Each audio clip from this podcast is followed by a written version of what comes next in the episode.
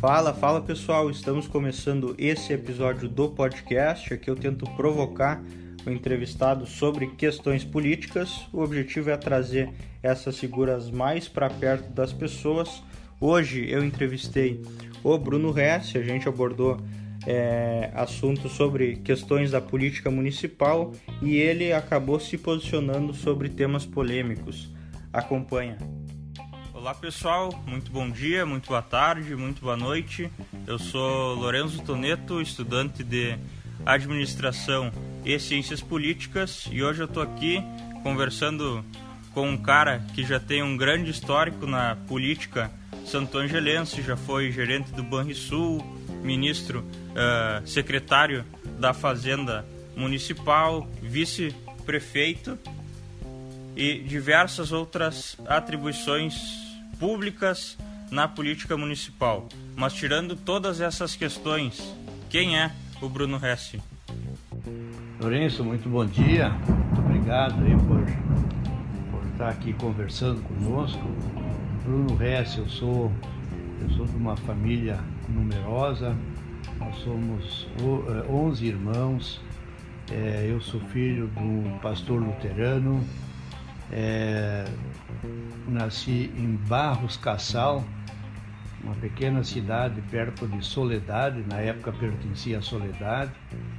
É, e como meu pai era pastor, ele recebeu um chamado para Ibirubá, então foi em Ibirubá que eu é, convivi a minha adolescência, foi lá que é, eu fiz os meus estudos, foi lá que eu comecei nos meus primeiros empregos. É, foi lá que eu fiz o primário, numa escola, uma escola municipal, um grupo escolar. É, depois, naquela época, nós tínhamos o curso ginasial. É, foi lá também que nós fizemos o curso técnico de contabilidade. E depois, já bem mais adiante, depois é que eu fiz o curso de ciências é, políticas direito na faculdade de Cruz Alta. É, muito cedo, já em 1960, é, como nós éramos uma família numerosa e o meu é, e a meu colégio era à noite e o ginásio era remunerado, era pago, é, nós tínhamos, eu tinha que trabalhar para poder pagar os meus estudos. Então, com 14 anos, eu já, já tive carteira assinada, trabalhei numa, de torneiro numa metalúrgica, depois eu servi o exército em Cruz Alta e depois eu trabalhei é, num escritório é, no escritório da indústria ibirubense de produtos suínos em Ibirubá e depois em 1900 e, é, 1968 eu fiz concurso para o Banrisul, passei no banco, comecei em Ibirubá e três anos depois fui guindado ah, como gerente adjunto na agência de Boa Vista do Buricá, depois fui gerente geral em Aratiba, fui gerente geral em Tupanciretã, em Panambi, em Cruz Alta. Em 1988 eu vim como gerente geral da agência do Borresul aqui em Santo Ângelo. A partir daí, 1988 é que eu passo a contar o meu período aqui em Santo Ângelo.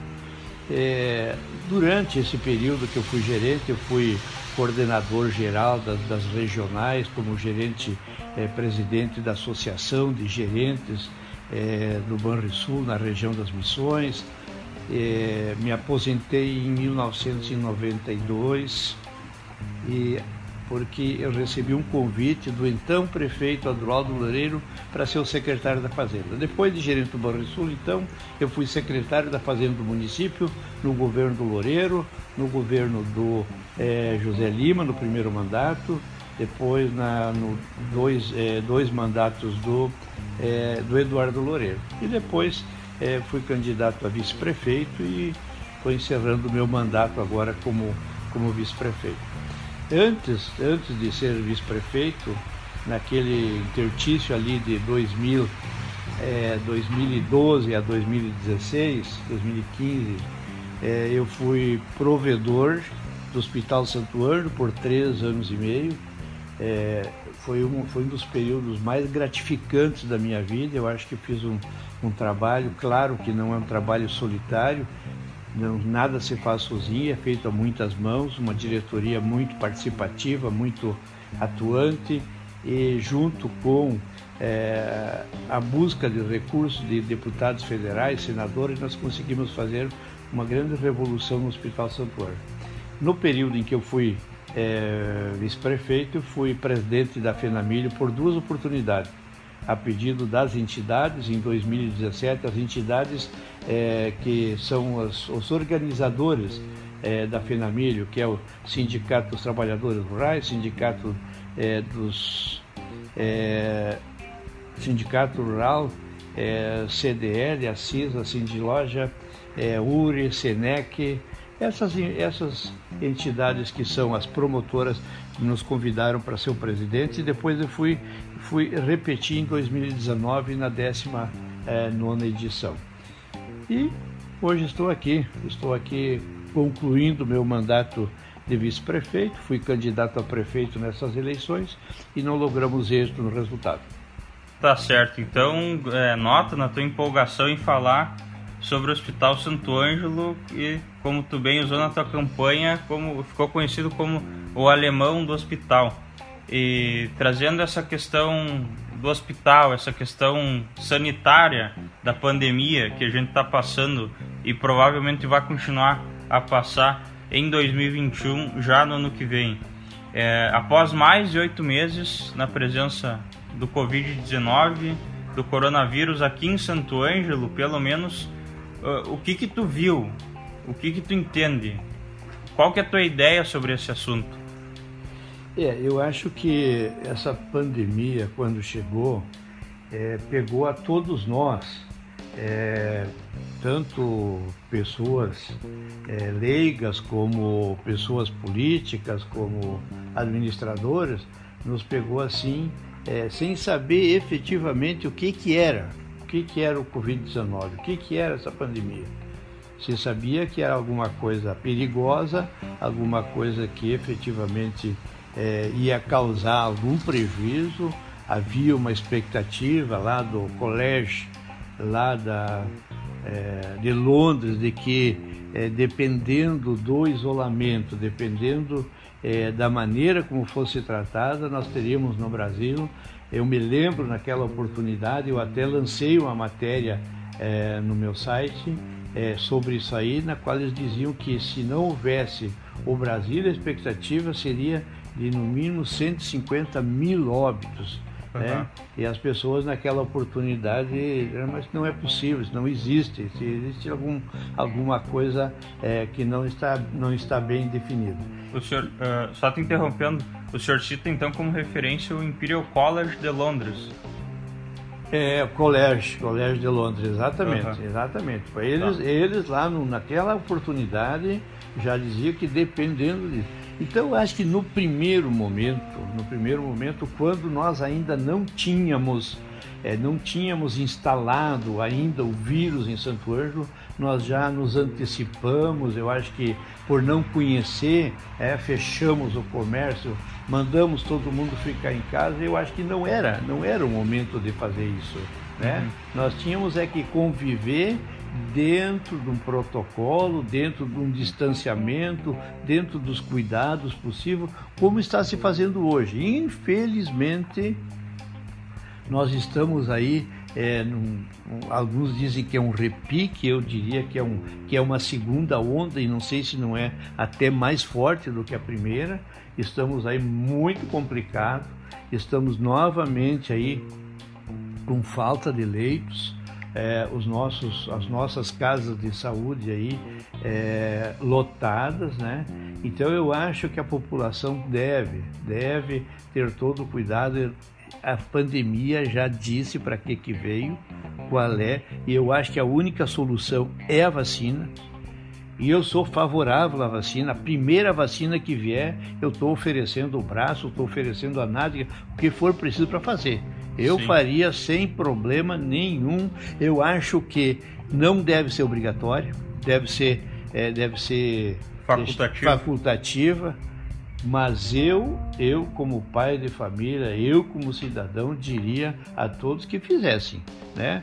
Nós temos aí vendo pessoas é, é, administradores, é, autoridades políticas mundiais fazendo e mostrando que não há. Claro que poderá, todo organismo é diferente um do outro. Poderá ter uma reação, uma dor de cabeça, uma tontura, alguma coisa mais.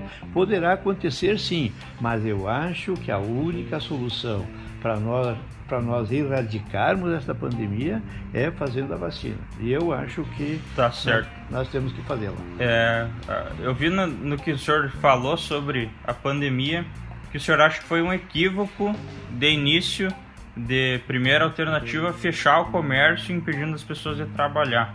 É, eu queria saber se o senhor ainda acha isso, ainda acha que talvez seja uma boa solução no futuro fechar o comércio e o que, que tu acha sobre a questão do toque de recolher? Se tu acha que de fato é uma alternativa efetiva, que tenha eficácia, ou se ela só gera uma simples sensação de que o governante político está querendo mostrar que está fazendo alguma coisa, mas na verdade não. O que, que tu acha sobre o toque de recolher? Eu acho que tanto, tanto, tanto é, o governador como o prefeito, é, que é o mandante da cidade, eles têm uma responsabilidade sobre a oferecer, oferecer os meios de, de saúde para as pessoas. Então eles têm que se preocupar com alguma coisa. Eu só acho que não há necessidade de fechar o comércio. Eu acho que pode fazer o alongamento o alongamento do horário de trabalho não, e não outras coisas que foram feitas ao contrário. Foi, foi enxugado o horário de trabalho. Ah, o comércio vai abrir das 10 horas da manhã às 4 horas da tarde. Então, claro que a concentração ia ser maior, porque as mesmas pessoas precisam comprar e iam acabar se encontrando naquele local onde tinha que comprar. Eu acho que tem que ser o distanciamento. Se fizer das 6 horas da manhã até as 6 horas da tarde, sem fechar o meio-dia, ótimo. Aí o pessoal vai ter, vai ter mais tempo e não vai haver aquela junção. Eu acho que o comércio, a indústria, se prepararam, né? É, através dos protocolos, direitinho, é, fazendo tudo o que é preciso para impedir a transmissão. Agora, aquele fechamento daqui um pouco, um lockdown, não, é, não seria um lockdown, seria, um, seria digamos assim, uma, é, o fechamento da. proibir que as pessoas das 10 horas da noite às 6 horas da manhã não estivessem na rua, eu sou favorável desde que não seja aquele pessoal que está indo para trabalhar e voltando para casa, do trabalho. Agora, o que está prejudicial hoje são as baladas. Infelizmente, não é, não é só os jovens, não vamos culpar jovens, tem adultos, tem pessoas aí fazendo festa de noite sem se cuidar. Eu acho que isto, isto é preciso conter. O trabalho tem que ser liberado com responsabilidade. E a, e a festa tem que não, não pode existir, com certeza. O senhor acha então que uma questão mais proibitiva é, um ente é, governamental é, pode ter eficácia como o toque de recolher? É, eu acho que esse toque de recolher tinha que ser. É, eu sei que também tem um outro lado, tem aquele pessoal que tem o seu, o seu comércio à noite, tem seu bar, tem, tem o, seu, o, seu, o, seu espaço de eventos também. Mas neste exato momento, eu acho que o que nós temos que procurar não fazer é aglomerações. Nós temos que manter um distanciamento e o protocolo. E isto, daqui um pouco, se continuar a crescer este, este problema aí, eu acho que a melhor solução era inibir, inibir a concentração de jovens e pessoas em festas embaladas na madrugada. Sim. É, o senhor falou muito da questão dos jovens e é, até concordo no senhor em algumas partes, mas é, na questão das crianças, dos adolescentes, tem também a questão das escolas. É, eu, particularmente, tenho para mim que é, não, não é a decisão mais acertada optar por fechar as escolas, deixar as portas dos colégios trancadas, impedindo os professores de dar aula e impossibilitando os alunos de terem acesso à informação, terem acesso à educação. Tu acha que nesse momento é uma decisão acertada manter as escolas fechadas? É um caso bastante polêmico, porque na verdade é, o estudo já diz que as crianças e os jovens efetivamente, se pegarem o Covid, ele dá em mais fraco e daqui um pouco é, é assintomático. As pessoas nem sabem que estão com, o vírus, mas eles são transmissores desse vírus. Então ele vai sair lá fora no colégio, ele vai sair lá na balada ele vai trazer para casa, vai trazer para dentro da sua casa, para o seu pai, para sua mãe, para o seu avô, para sua avó, pessoas de idade que estão dentro, dentro da faixa de risco, né? Então eu acho que é, a, partir este ano, este ano foi muito discutido. Este ano já passou, né? Claro, uhum. nós estamos agora no fim, mas aí querendo voltar aos colégios ali no final de outubro, começo de novembro, eu acho que não tinha porquê. Como existe uma vacina programada já a partir de janeiro, se Deus quiser, ou fevereiro aí, eu acho que a partir de março, aí sim eu acho que as nossas autoridades têm que programar e os colégios têm que voltar na fase presencial com todo, com todo o protocolo e com todo o cuidado possível. Tá certo. Para 2021, então a posição do senhor é aula dentro do colégio. Isso. É, só trazendo alguns dados aqui sobre o fechamento das escolas ao redor do mundo. É, vamos pegar um exemplo como a França. A França ficou 56 dias com as aulas paralisadas em decorrência do coronavírus, lá no início do ano. A Alemanha, que é um exemplo no enfrentamento da pandemia para o mundo inteiro e é um exemplo em diversas outras questões. A Alemanha ficou um pouquinho mais que a França, 68 dias sem aulas, também lá no início.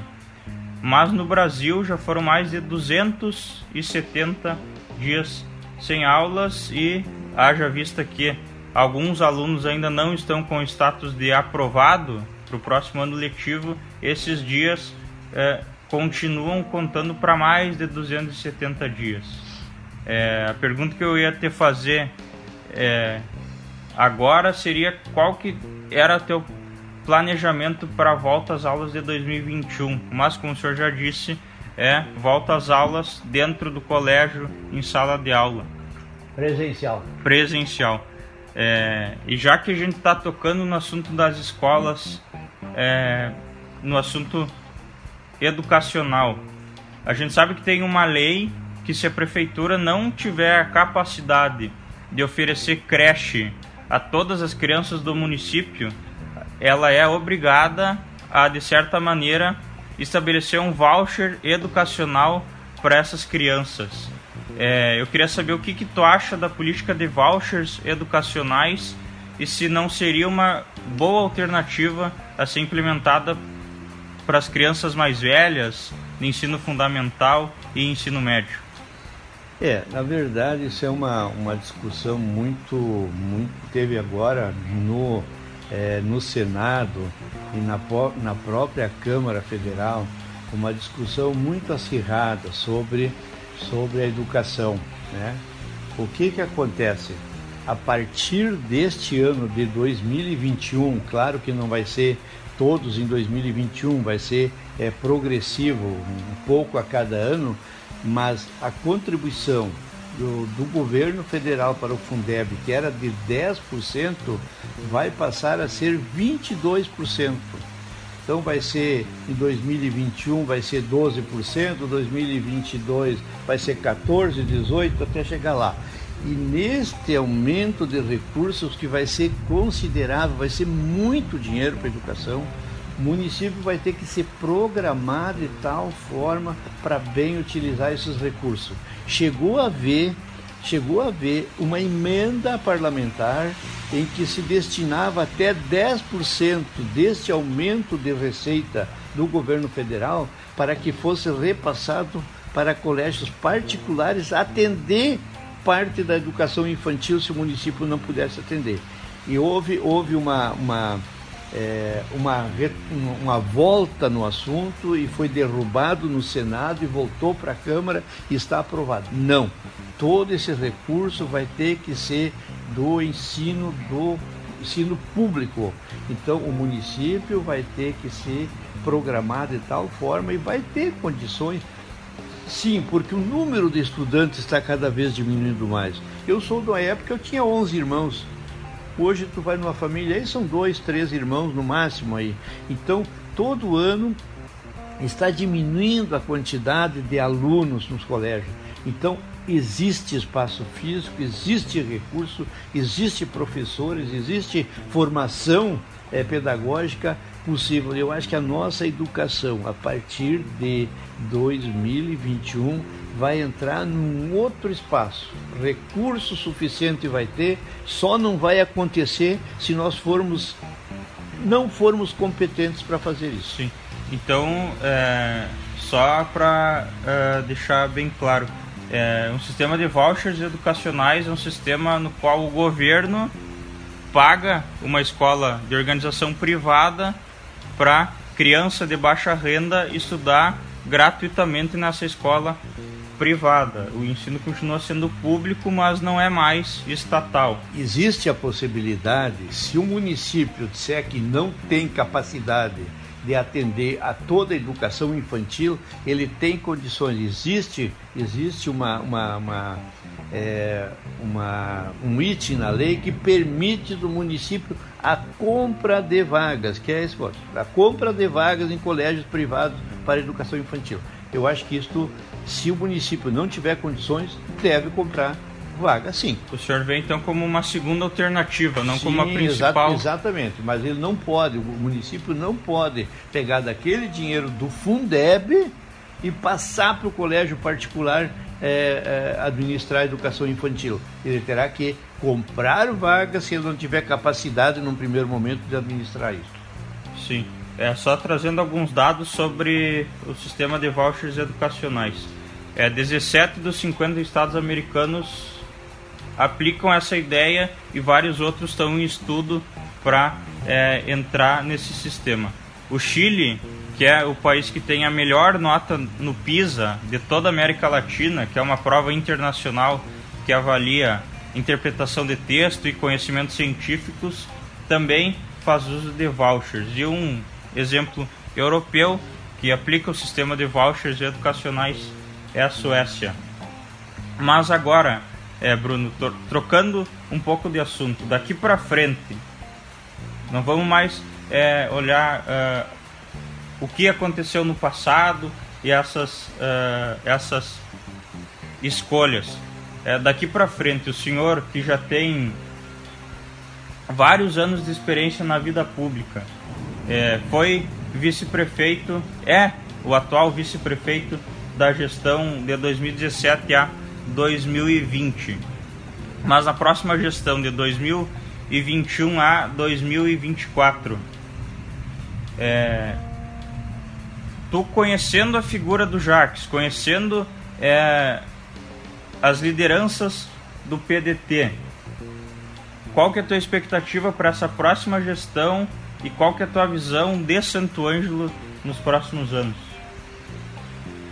É, eu faria, eu faria uma, uma análise global né, do, que, do que deve e o que poderá acontecer nos nossos municípios. Porque é, neste governo, neste governo do Bolsonaro, é, onde a Câmara dos Deputados, através do presidente é, Maia, e o Senado, através do presidente Alcolumbre, eles estão eles estão muito ousados, né? Eles estão é, definindo e fazendo e autorizando coisas é, que antes não eram feitas para que para que os deputados e os senadores tivessem aquela oportunidade de eles ter a carta na manga lá, ficar cada um com 15 milhões de reais para distribuir para os municípios, que são as famosas emendas parlamentares.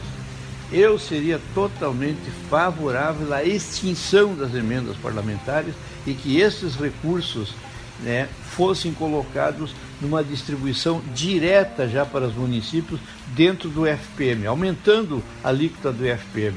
Isto ia diminuir consideravelmente as despesas dos municípios viajando para Brasília, no intuito de buscar emendas, quando isso é possível tu buscar através de um telefonema, através de um projeto encaminhado por correio, tudo isso é possível.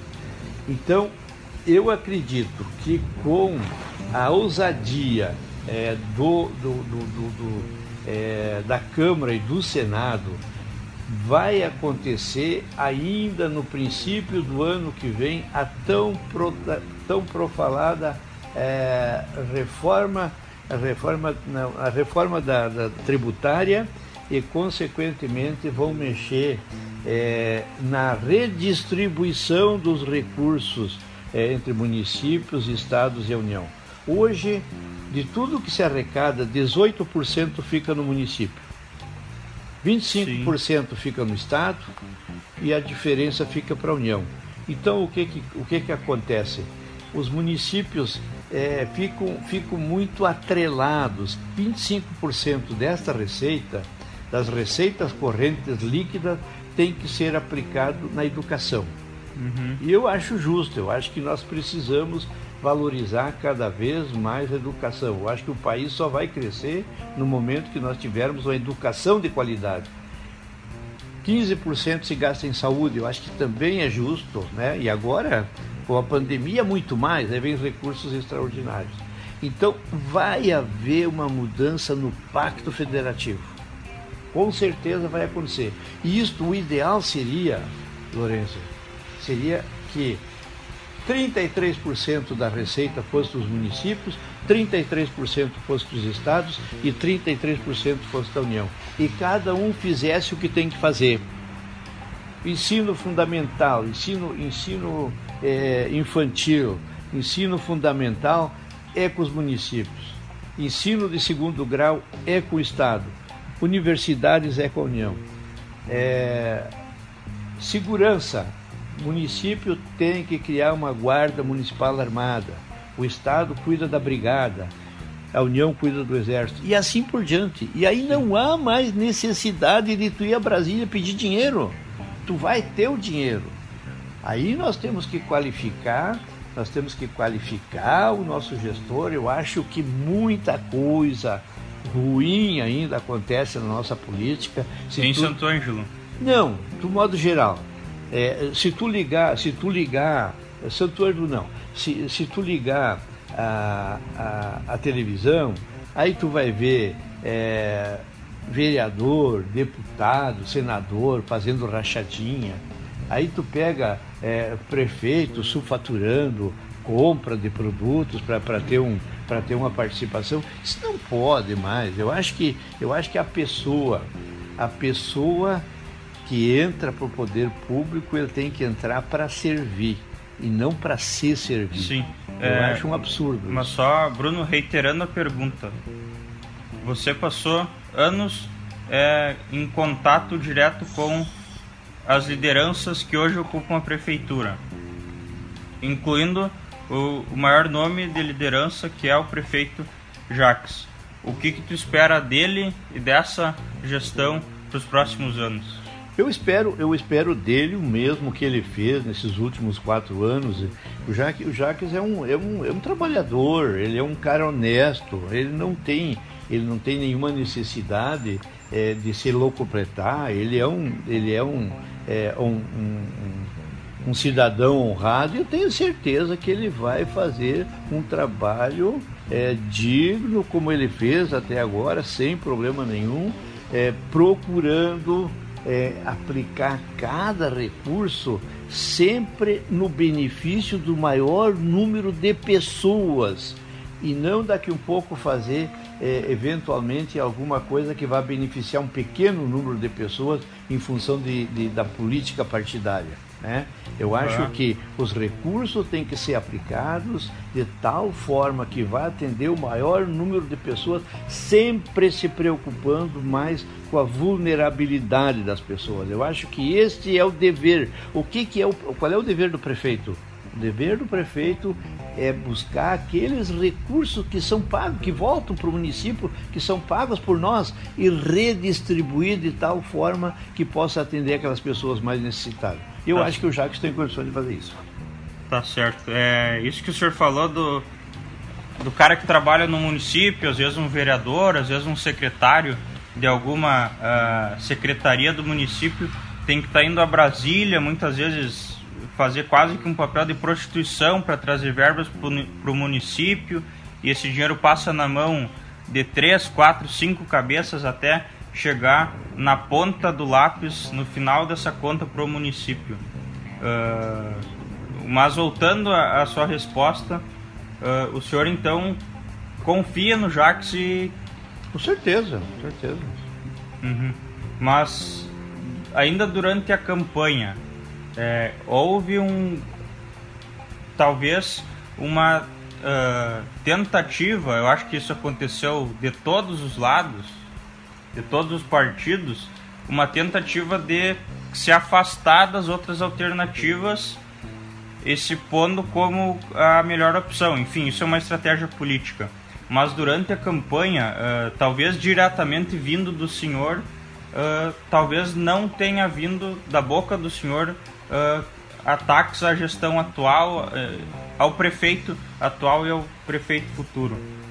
Mas da sua equipe, principalmente, e o seu vice, o Lucas Lima foi um grande uh, opositor na Câmara dos Vereadores à gestão passada, especificamente ao Jax. E após, enfim, todos esses anos, após toda essa experiência, o que, que aconteceu dentro de tudo isso para o senhor, que era alguém muito querido dentro uh, dessa prefeitura, muito respeitado. O que, que aconteceu para o senhor sair do PDT e se candidatar à prefeitura por um outro partido? Citasse aí o, o candidato da chapa, o Lucas Lima, eu acho que tem uma grande admiração por ele, ele sempre foi um, um vereador combativo, né? mas sempre, sempre é, num combate leal, mostrando é, e discordando daquilo que ele entendia não está certo. Tá? Uhum. Eu, na verdade, o que, que, o, o que me fez o que me fez sair do PDT é porque eu quando entrei no PDT lá em 1993 pelas mãos do falecido deputado é, Adroaldo Loureiro, eu entrei mais como técnico, como secretário da Fazenda.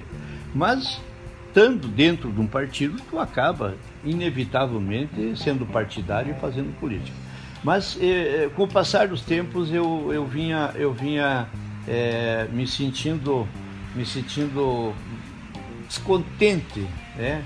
chateado com algumas coisas eh, que estavam acontecendo, mais, mais, mais precisamente incomodado com algumas coisas que estavam acontecendo. Desconfortável. Quando eu saí do Hospital Santo Anjo em 2016, em abril, é, dentro da próprio, do próprio diretório do PDT havia uma corrente de mais de 50% das pessoas que diziam que eu tinha que ter sido candidato a prefeito. E nós tínhamos números científicos de pesquisa que diziam isso. Né? Mas, Sim. infelizmente, o, o, é, o mandatário do partido achou que o Jacques tinha que ser o candidato, que era mesmo um candidato jovem e tal. E eu acabei naquela oportunidade, já para não ter saído do partido, não ter feito um racha naquela oportunidade, lá em 2012, né, eu acabei aceitando ser o candidato a vice-prefeito. Né? Uhum. Mas com uma promessa, não era uma é, assim, ó, de, de, não foi nenhuma, nem duas, nem dez pessoas, centenas de pessoas, ó, vou votar porque o Bruno está ali. Uhum. Mas no, na próxima vez tem que ser o Bruno. Não, na próxima o Bruno vai, ele está indo de vice agora, ele vai ajudar, ele, ele conhece orçamento, ele conhece finanças, ele vai ajudar e na próxima, na próxima ele vai. Eu sabia, estava sendo fritado, não sei nem se eu seria, se eu tivesse ficado dentro do PDT, se eu seria, não sei nem se eu seria candidato a vice-prefeito. Uhum. Né? Ele começa lá, ah, porque o PDT tem um, tem uma, é, um quadro, um quadro político fantástico, aí qualquer um pode ser candidato. Então isso foi me deixando um pouco chateado, um pouco incomodado e foi por esse motivo que eu saí lá do partido. Agora não não não estou condenando o partido, não estou saindo de lá, deixei muitos amigos, eh, não há não há ressentimento nenhum contra as pessoas, né? Sim. Daqui um pouco em função de, de alguma de algum comportamento ideológico do partido, né? Isso Sim. aí. É, o senhor citou uh, o, o, comportamento e as escolhas dos mandatários, dos maiores gestores do PDT em Santo Ângelo, mais especificamente seria então o deputado estadual Eduardo Loureiro. É, muito se disse entre uh, no linguajar popular, no boca a boca, nada oficial, de que inicialmente teria existido um pacto informal de que nas eleições em 2020, um pacto firmado pelo Loureiro, pelo Jacques, é, pelo Bruno também, de que a gestão de 2016 a 2020 seria o prefeito Jacques. A partir daí, em 2020, o prefeito seria o Bruno. Esse pacto existiu ou esse pacto não existiu entre vocês? O que, que tu chama de pacto? É um acordo, um combinado. Um o planejamento para daqui a alguns anos. Não, o que, se, o que se comentou sempre que naquela oportunidade eu já queria ser o candidato, eu ia ser o vice, né? E quando nós saímos para conversar com as pessoas, as pessoas diziam assim: mas o candidato tinha que ser o Bruno. Ah, uhum. Ah, não, mas deixa, o Bruno vai ajudar, o Bruno é vice, na próxima ele vai. Quer dizer, não, não havia assim, é, ah, não, com certeza na próxima o Bruno vai ser o candidato, né? Nunca, Sim. nunca foi dito isso, mas havia nas entrelinhas esta posição, que eu entendia que sim. Ok. É... Mas o senhor, uh, de certa maneira, chegou a ser durante as eleições se posicionar como oposição ao PDT, oposição à gestão atual. É, no que, que o senhor discorda na verdade, É, na verdade, assim, ó, é, a gestão, a gestão que eu estava junto, né, de 2016 a 2020, tem muitas coisas boas, muito, muito mais coisas boas que foram feitas do que outras. Mas poderia ser feito outras, outras coisas também. Algumas, é, é, é, como eu sempre dizia assim, ó, é, nem, nem com tudo eu concordava. Eu desde faz, fazia mais de dois anos que eu estava é, brigando junto ali, fazendo para que houvesse uma reforma administrativa. Eu acho que Santo Ângelo não precisa de 15 secretarias, Santo Ângelo não precisa de 136 CCs. Uhum. Isto, isto foi está no nosso programa de governo e foi a primeira coisa que nós colocamos fazer uma reforma administrativa, diminuir no mínimo para 10 secretarias e no mínimo para 100 CCs, né? No máximo 100 cc's. No máximo 100 cc's. O que que, o que, que, o que, que a atual administração encaminhou agora um, um, um, projeto, um projeto de reforma administrativa que eles chamam ali, diminuindo para 11 secretarias, diminuindo mais FGs 1, que não representa nada, que ele vai tirar do funcionário e não dos CCs, e diminuindo menos CCs, uhum. né? Então está ficando de 100 e 104, 100 e 105 cc. Então, e essas coisas, essas coisas assim, ó, alguns ajustes, alguns ajustes precisavam ser feitos. É isso aí. Sim. É, o senhor cita bastante, citou bastante, eu acho que isso é um ponto forte do senhor, é a questão das contas públicas do município.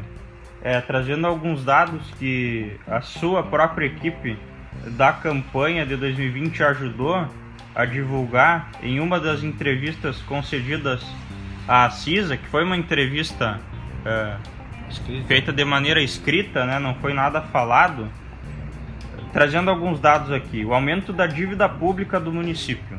Não vou dizer a dívida do município, vou trazer aqui o aumento dessa dívida.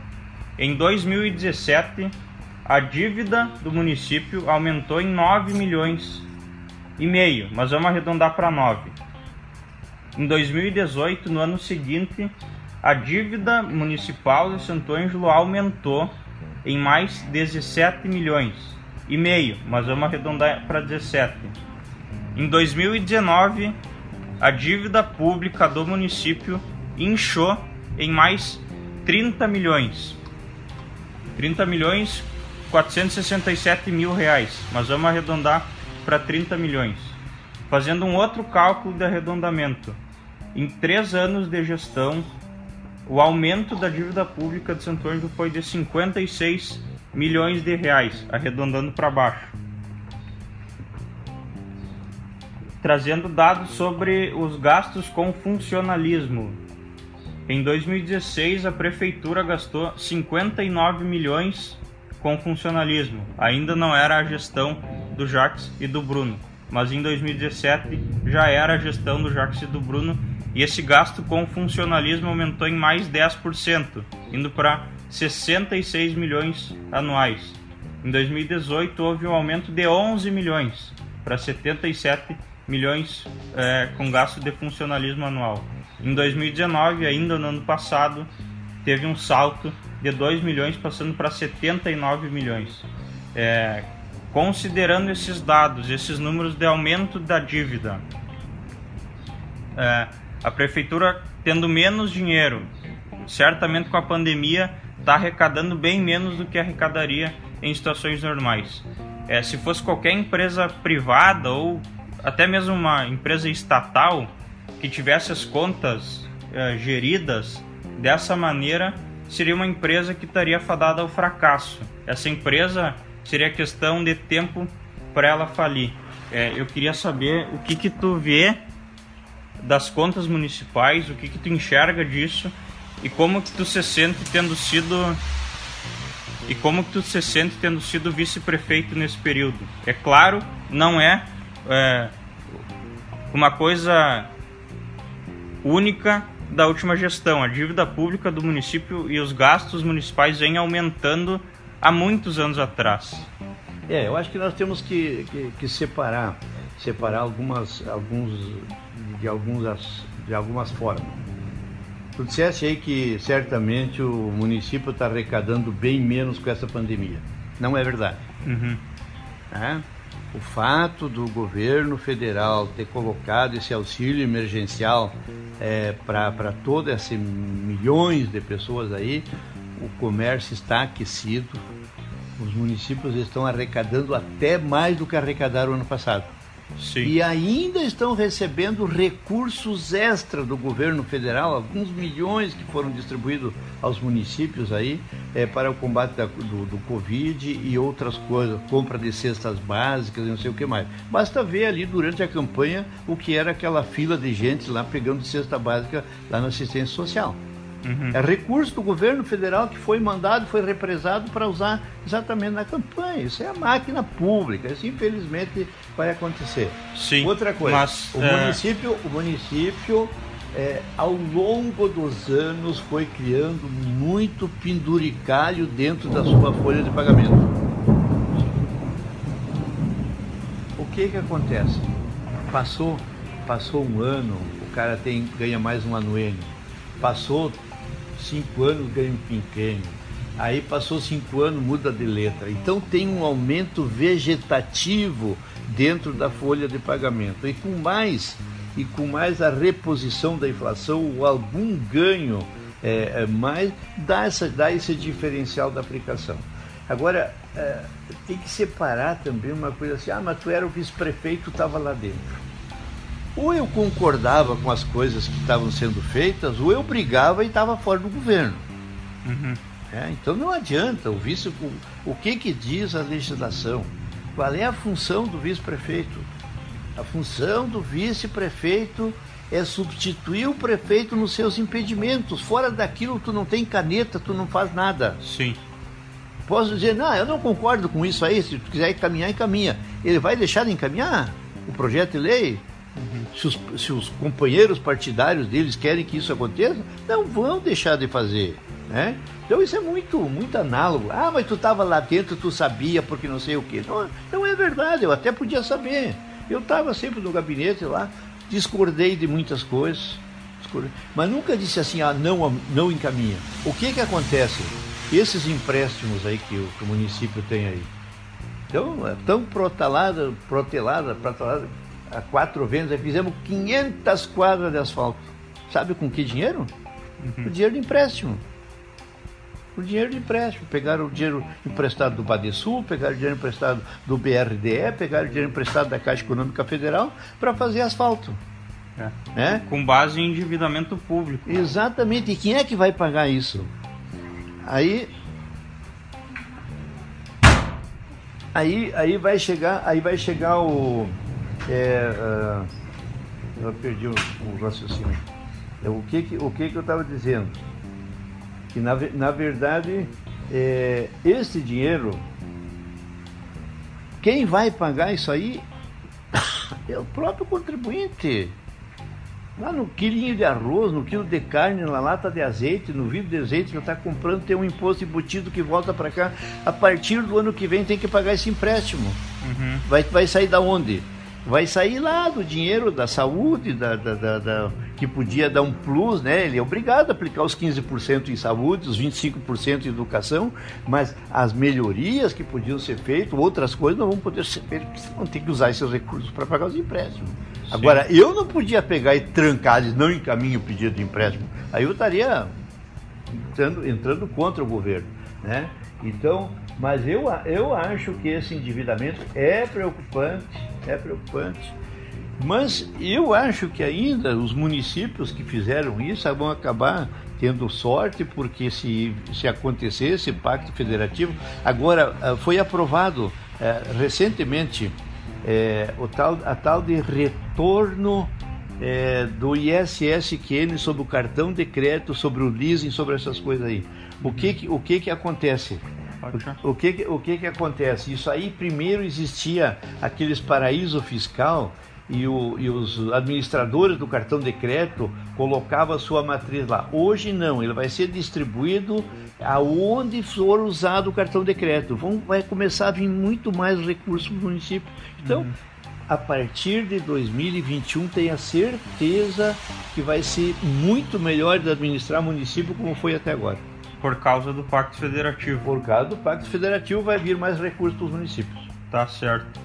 E se mantendo na questão orçamentária do município, é, hoje o FABS de Santo Ângelo tem um déficit de 484 milhões de reais, segundo os dados que a, propriamente a tua equipe ajudou a disponibilizar. É, Isso é verdadeiro, é fato verdadeiro. Sim.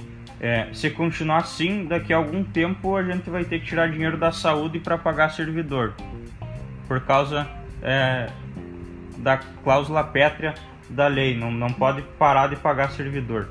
É, é, o senhor também citou que poderia entrar em um acordo com o FABs, organizar as contas, mas o senhor não acha que seria O senhor não acha que seria mais simples e até mais rápido o município aderir a uma reforma da Previdência, talvez nos moldes da reforma da Previdência Nacional? É, eu acho que eu acho que alguma coisa já aconteceu. Uhum. Já aconteceu e, e, o município, o município aqui, é, a contribuição do a contribuição do funcionário passou de 11 para 14 Tá? Então já aumentou 3% a contribuição do funcionário para que ajude no é, nesse déficit aí. O que que, o que que a reforma da Previdência fez? Ele também jogou, ele também jogou para mais adiante o cálculo, o cálculo atuarial. Ele pode ser usado para os próximos 35 anos. O que que aconteceu é, no município. Houve um ingresso significativo de novos funcionários, funcionários novos que vão ter mais uma vida mais longa destinada ao FAPS. Então, isso também vai ajudar. E o grande problema do nosso FAPS é que ele vem doente de muito tempo. Há muito tempo ele vem doente. Uhum. Por, várias, por vários motivos. Um deles foi sempre o fato de que a Vigil, até pouco tempo, que o pessoal se aposentava pelo último salário. Então ele começava, digamos assim, ó, começava ganhando mil reais, depois ele ficava mil, mil, mil, e daí quando chegava lá perto de se aposentar ele ganhava quatro, aí se aposenta com quatro mil. Ele contribuiu a vida inteira sobre mil e pouco. Uhum. Então existe uma disparidade em tudo isso aí. E isto acontece em função em função deste, de, de, deste ah, é, do que aconteceu de muito, de muito tempo para cá, né? Uhum. Então isso é, é, é, é, complicado. Mas eu acho, eu acho que isto aí vai ter que chegar num determinado momento que o governo federal, o próprio Senado, a própria Câmara dos Deputados vai ter que achar uma forma de ajudar os municípios. Assim como os municípios também, eu, eu até tinha proposto, o município tem alguns terrenos, alguns imóveis no seu nome que não precisa, não precisa ter pega isso, vende ou entrega isso, faz uma avaliação e entrega para o Fábio, o Fábio vai vender, vai incorporar, porque isso vai chegar um determinado momento que os municípios vão ter que começar a pagar mais do que eles podem fazer.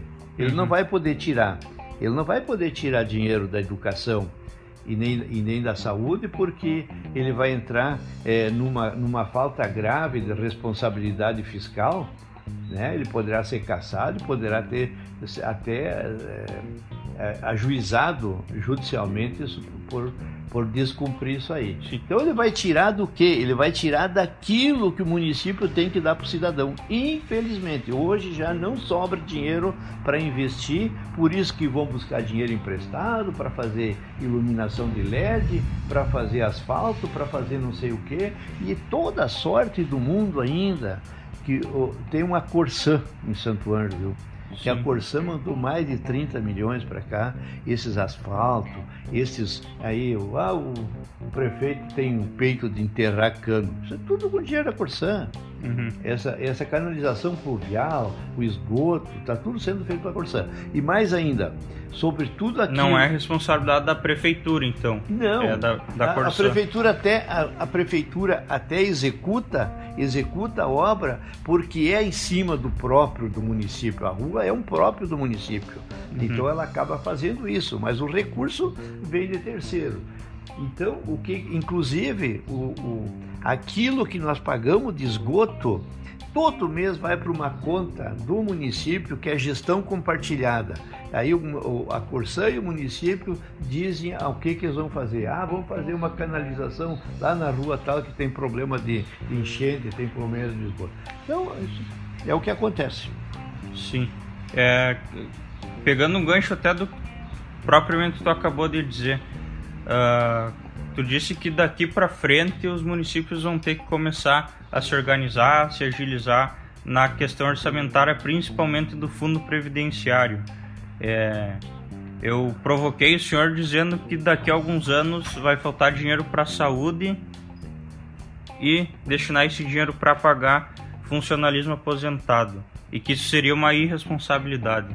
Mas na programação atual e nas programações dos anos passados já não vinha acontecendo uma grande irresponsabilidade, não só de Santo Ângelo, não só nos últimos quatro anos, mas de uma forma bastante geral, porque essa é a situação da maioria das prefeituras do Brasil. O que, que o administrador quer fazer? O administrador quer fazer a obra que apareça para a população. É muito mais fácil deixar de contribuir, já, já de ter assumido há bem mais tempo este, este caos da, da, da do FABS, do Fundo de, de Previdência do, do, dos Funcionários, de ter assumido lá mais adiante, lá os primeiros prefeitos, lá em, em 1993 em diante ali, o que que eles faziam? Ah, mas eu, o fulano prefeito fez tantas pontes, fez tantas obras, fez tantas, tudo com recurso próprio. Claro, ele contribuía com 5% para o fundo de previdência. Hoje o município está contribuindo com 40%. Tu imagina 40% da folha de pagamento, que hoje é 6 milhões. É, 2 milhões e 400 por mês. Tu imagina 2 milhões e 400 por mês, quantas ruas pode asfaltar aí? Então, os prefeitos antigamente fizeram as obras e quem vai pagar são os prefeitos atuais. Isso é certeza, com certeza absoluta. Tá certo.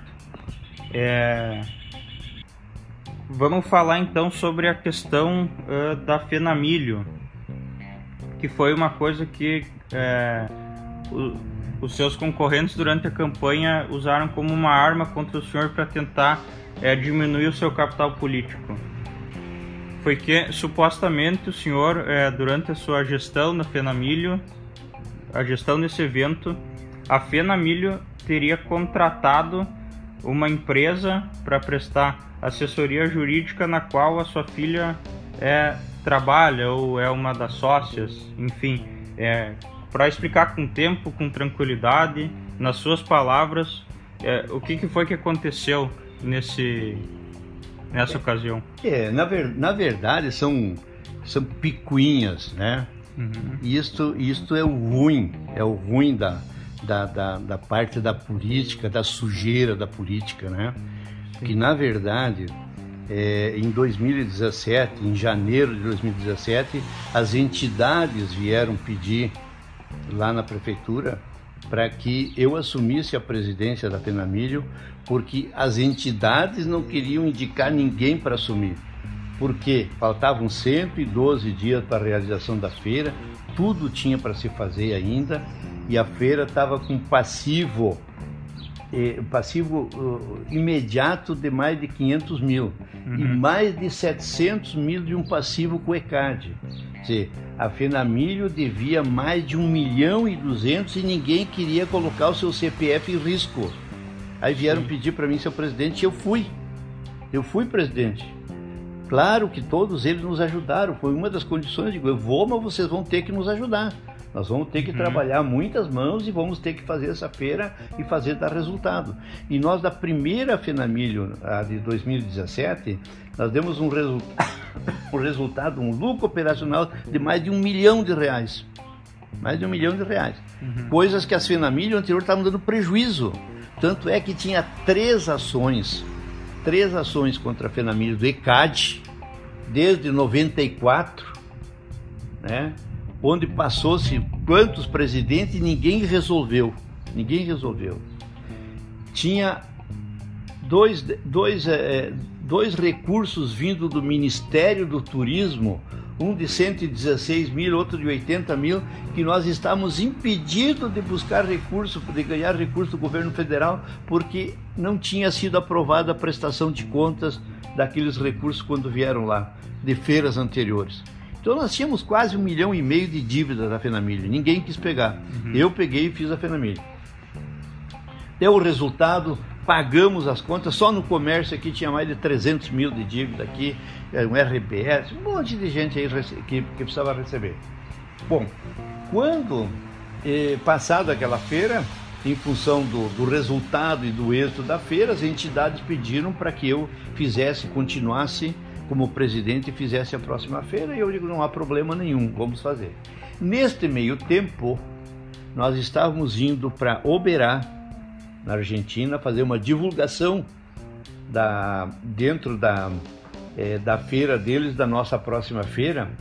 Quando eu recebi uma ligação, estava lá em Porto Xavier, recebi uma ligação da, da secretária executiva da, da Diete, dizendo assim: seu Bruno tem uma ação contra a prefeitura, contra o, a Fenamilho é, da pessoa que fez o jingle da, da, da, da feira de 2000, a 15 edição, que foi usada durante a 17 e que ela está pedindo direitos autorais sobre isso aí. Uma ação de 1 milhão 640 mil.